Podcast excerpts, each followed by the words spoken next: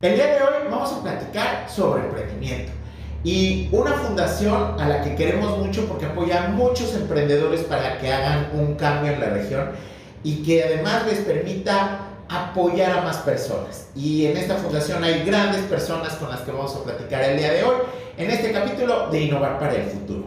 Quédense y acompáñenos.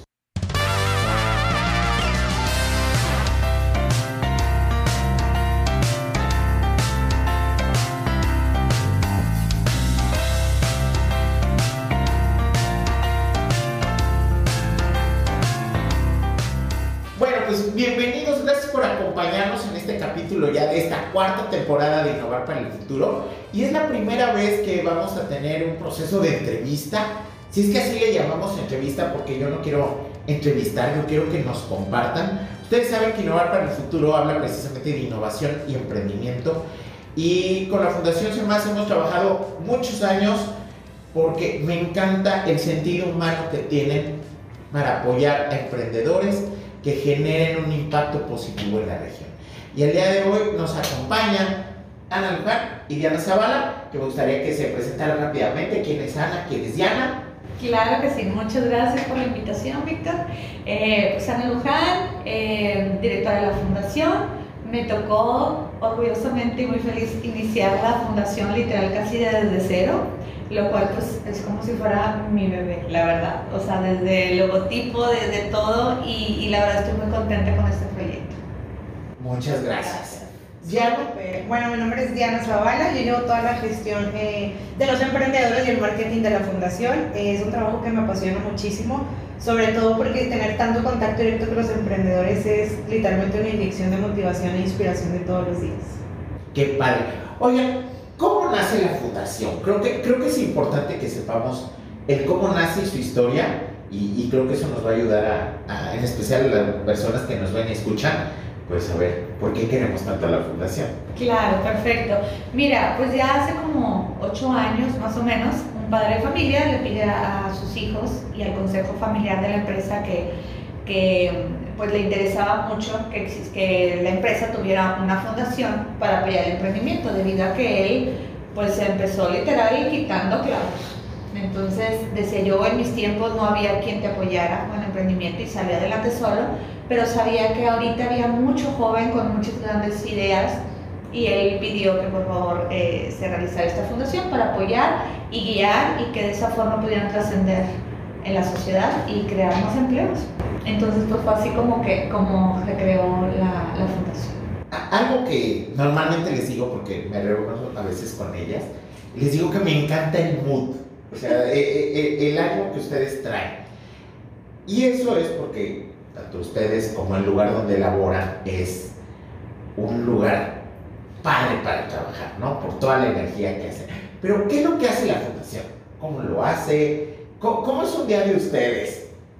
Pues creo que es muy dinámico. Estar en la fundación siempre es estar en contacto, como decía, con jóvenes que tienen estas ideas literalmente de trascender. Y creo que ahí es la unión que hace la fundación con los jóvenes emprendedores. Dentro de nuestros pilares está trascender, entonces con esas ideas que ellos quieren como impactar al mundo y al entorno, esa es como una inspiración de nuestro día a día constante. ¿Cómo es estar con nosotros en una fundación? Pues divertido, o sea, siempre es muy divertido.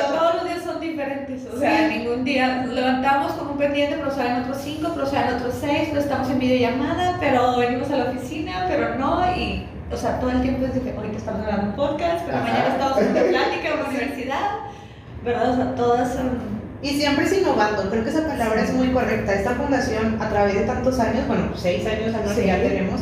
Sí, sí. Felicidades. Sí, ya seis años. Eh, cada año siempre estamos innovando cómo poder ayudar a los jóvenes, cómo poder estar en contacto con ellos. Año. Y creo que eso ha sido una esencia muy bonita de la fundación, tanto de los emprendedores que cada generación van entrando, tanto en nuestro trabajo diario en la fundación. Creo que es la, la flexibilidad que hemos tenido que, que adaptar de literal el primer año y, luego la pandemia y luego, o sea, todo. Y, luego detalle la pandemia. Medio regresamos, medio no, medio decíamos otra vez de ello, oye, ahora esta convocatoria va a ser como presencial, virtual, ¿no? En conjunto, o sea, va a ser presencial, pero virtual, pero podcast, pero en línea, pero o sea, todo cada año ha sido diferente. De hecho, tenemos un manual que fue como te digo que iniciamos el manual está obsoleto. En seis años es increíble que yo para los tres años, ¿verdad, Diana? Ya no, ya no usábamos esa idea, ese concepto. Tuvimos que estar, como dice Diana, cambiando, cambiando, cambiando, cambiando y seguiremos. Que, que, que en lo personal es algo que a mí me gusta mucho de la fundación. ¿Por qué? Porque te das cuenta que son intraemprendedoras Sí. e innovadoras. Sí. O sea, cómo reconstruyen dependiendo de la situación para poder seguir creciendo y apoyando a tantas gente. ¿Cuántas personas han sido apoyadas? 67, o sea, hasta la quinta generación que, ya se graduó, Ajá. son 67 y ahorita está casi por finalizar y cursar su último proceso de incubación, este, la quinta. Wow. 67 en cinco generaciones. Casi 70 personas Sí. apoyadas y son apoyados de todo por todo. A ver, platíqueme, más o menos esos apoyos que da la Fundación para estas personas emprendedoras, ¿qué consiste? ¿En qué consiste un apoyo? Bueno, el apoyo de la fundación creo que tiene como tres grandes vertientes. Entre ellos el principal es que los formamos, o sea, tienen una, una formación como emprendedores y desarrollan o potencializan su idea o proyecto de negocio en una incubadora de negocios de acuerdo a la naturaleza de su proyecto. Entonces eso es una parte. La otra parte de la formación es que estamos con un coach, que es un psicólogo, es un experto, se llama Paulino Ordóñez, que los está acompañando, como bien dices, en este desarrollo Le humano. mandamos saludos a Y le Paulino. mandamos a- Saludos, la verdad es que ha hecho un buen equipo, o sea, nos ha complementado muy bien. Exacto.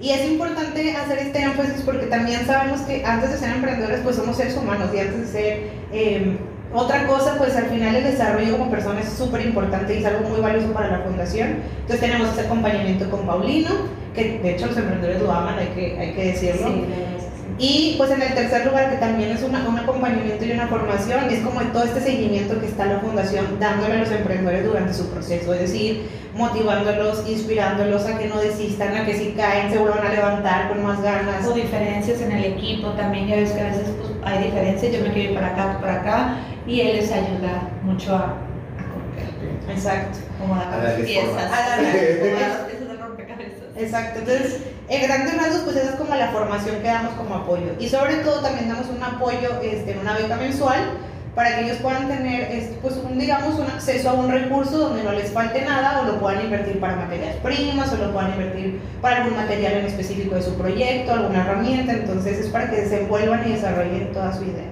¿Cómo se acercan con ustedes? ¿Ya tienen una idea? ¿Están previos a la idea? ¿Ya tienen una empresa funcionando? Pues ahora sí que de todo un poco, o sea, porque nos puede tocar, eh, bueno, abrimos una convocatoria, ¿verdad? Este, de hecho, ahorita estamos justo en una convocatoria abierta y se acercan los- la gente que está interesada, eh, pues nos ha llegado desde una idea que apenas medio la tienen dibujada o la tienen conceptualizada, pero también han llegado gente que ya, pues como Tricana, o sea, que ya, ya tiene su gente trabajando, ya están trabajando que lo, lo cual es mucho mejor porque ya están practicando, ya saben a lo que van a la incubadora, ¿verdad? Pero simplemente con que tengan ganas de emprender eso es lo más importante. Qué y padre. que conecten con nosotros, con, que nos aguanten todo el seguimiento, porque la verdad, pues tú sabes que un emprendimiento es dedicarle tiempo, es un compromiso, eh, y luego buscar al inversionista, o sea, todo, todo tiene su proceso que hay que estar bien Y comprometido. debe de haber una, un compromiso mutuo, ¿no? Así como ustedes están comprometidos, claro, sí, también si soy beneficiario de una beca, poder cumplir con todo lo que se pide, ¿no? Y el compromiso, como dices, es bien importante porque es con tu idea, tu proyecto, con tu equipo, si es que lo estás haciendo en equipo, y con la fundación, o sea, y contigo mismo. Entonces, hay que tomar en consideración como todos estos aspectos para que de verdad se logre un desarrollo en un proyecto o en un emprendimiento. Supongo que esas 67 empresas son 67 historias de éxito que nos llenan de orgullo, pero ¿qué experiencia en estos 6, 7 años? eh, porque desde el previo a la fundación de, la fundación, valga la redundancia, ha de haber muchas historias. ¿Qué, qué historia las mueve o, o que las haya marcado, que hayan dicho, esto valida que sí es lo que quiero hacer? Pues yo tengo una muy clara en la mm, quinta, no, la cuarta generación. eh, este fue un chico que fue el primer proyecto que entró solo. O sea, él hizo su convocatoria y su proyecto solo. Él lo cuenta que él ingresó el último día de la convocatoria. O sea, nos conoció muy al final.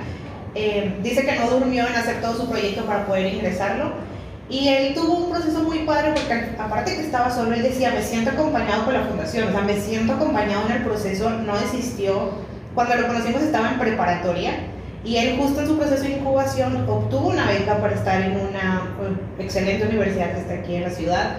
Y hasta ahorita sigue con su proyecto, o sea, ya eh, hace pitch a nivel nacional, a nivel internacional, o sea, su proyecto se creció, se creció con el apoyo. Y él mismo dice en sus entrevistas, porque la ya lo entrevistan y todo, que la fundación fue un parteaguas para abrirse eh, en el camino del emprendimiento como un estilo de vida. O sea, no solamente como mi proyecto pequeño, sino ya realmente verse eh, consolidado con ese proyecto para toda su vida. Entonces creo que para mí esa experiencia ha sido de las más bonitas. Son de esas historias que te validan, ¿no? Que dices, lo que tú ya sí no vale la pena. Sí, o sea, y es que tanto, fíjate, ahorita estamos volviendo a platicar con todos desde la primera. ¡Qué padre! Porque pues queremos ver cómo van. ¿Qué ha pasado? ¿Qué ha pasado, verdad? En cada uno. Y ay, no, ¿verdad? O sea, te lo juro que sí, de que me hizo tanto bien hablar con ustedes, extrañaba, entonces que estamos aquí, o sea, siempre estamos para ustedes, pero tampoco pues no queremos estar así como cada mes como antes, ¿verdad? Pero sí es bien bonito el, el, saber, por ejemplo, nos topamos a que ahora dos emprendedores de los nuestros se juntaron porque sus equipos, que eran de 5 y de 6, ¿de qué? De 4 y de 5,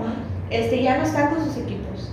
Entonces ellos dos, las dos cabecitas, que eran los que estaban con todas las ganas, se acaban de juntar y acaban de crear otro nuevo producto. ¡Qué padre! Entonces, esas son satisfactorias y dicen, gracias a ustedes por todo el, el aprendizaje que tuvimos en ambos proyectos, ahora lo estamos implementando más rápido.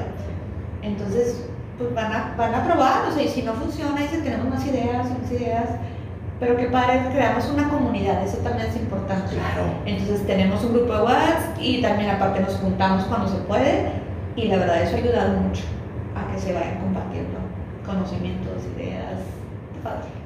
Es que al final un ecosistema de emprendimiento no solamente la persona emprendedora, ¿no? Es No. la vinculación, la asesoría, el lugar. Y justo es algo bien padre, porque la comunidad de emprendedores, como, como bien lo dice Víctor, no solo las incubadoras o la, o la fundación o, o las universidades inclusive, sino que ese ecosistema que se hace es tan colaborador. O sea, yo creo que el común denominador de todas estas entidades y, y personas que estamos dentro es colaborar. O sea, es colaborar para que los proyectos salgan, para que los emprendedores se desarrollen, para que las ideas de verdad vean la luz y se hagan realidad. Entonces es algo muy bonito que hemos vivido desde muchos aspectos, o sea, como fundación, pero viéndolo en los emprendedores, viéndolo contigo, viéndolo en esas alianzas nuevas, o sea, creo que eso también es algo que le falta mucho a otro tipo de ecosistemas, pero que los emprendedores lo están de verdad eh, viviendo. Está muy padre. ¿Qué les recomendarían? Normalmente aquí con Santiago, que el día de hoy no nos puede acompañar. Santi, te mandamos saludos. Siempre tenemos los tres de oro. Él le encanta el fútbol, entonces dice que son las tres jugadas de oro. Y son tres consejos que les damos a, a nuestros escuchas. ¿Cuáles serían esos tres consejos que les darían a, a nuestros escuchas? Ok, creo que el primer consejo es el emprendimiento, veanlo como un estilo de vida, porque de verdad es un estilo de vida. Y que aún tengan miedo, lo hagan con el miedo. O sea, agarren de la mano a ese miedo y vayan por su idea y vayan por su pasión y lo logren. Creo que ese es el primer consejo que podría dar. Y otro también, eh, que hemos platicado nosotros siempre, es con quién, chequen muy bien con quién hacen una sociedad, porque es un compromiso, pues como un matrimonio. Sí, Siempre es, es un matrimonio. Siempre lo digo, es como un matrimonio y la verdad, justo la otra vez una, una maestra de una universidad nos dijo, yo me acabo de, de separar de mi sociedad y es como un matrimonio. O sea, el Sí, contrato sí. es los mismos trámites, es muy complicado, entonces ese es un consejo que les damos siempre desde que empieza la, la convocatoria, eh, que platicamos con todos, les decimos, ¿estás seguros antes de arrancar de con quién estás en el equipo? Porque pues pasa en el camino muchas cosas, ¿verdad? Entonces, ese es el segundo. Y creo que el tercero también para finalizar, en el momento que ustedes quieran emprender, tengan la cosquilla, la curiosidad, busquen que sea muy afín a su pasión, que sea la pasión el elemento indispensable en su proyecto, en su emprendimiento, porque eso les va a garantizar que las ganas que le van a poner, la motivación y la inspiración siempre va a estar porque es algo que les va a encantar. Y como decía Víctor hace unos momentos, a veces parece que no trabajas porque estás realmente dedicándole el tiempo a algo que te encanta. Entonces, eso con tranquilidad. Exacto, entonces ese sería como el tercer consejo de descubran qué pasión es y cómo pueden hacer un emprendimiento con eso. Oigan, el tiempo nos está comiendo, se me está yendo volando, pero ya Sí. me di cuenta. Sé que está abierta la convocatoria. Yo creo que en nuestro siguiente programa vamos a platicar a profundidad de la convocatoria, pero ¿dónde podemos encontrar información de la convocatoria de la Fundación CEMAS para apoyar a estos emprendedores, estas personas emprendedoras? Bueno, nos pueden buscar en Instagram como arroba Fundación Semas. Nuestra página web es www.fundacioncemas.org y también estamos en Facebook como Fundación Cemas. ¿Algún correo? Sí, contacto arroba fundacioncemas.org. Bueno, pues muchas gracias. El de un servidor, arroba BigMMZ. Y pues ya saben que también eh, a través de todos nuestros medios de redes sociales nos pueden encontrar. Gracias por acompañarnos, gracias por escucharnos y los esperamos la próxima semana con el episodio número 9 de esta serie de la cuarta temporada de Innovar para el Futuro. Muchas gracias. Gracias. Gracias.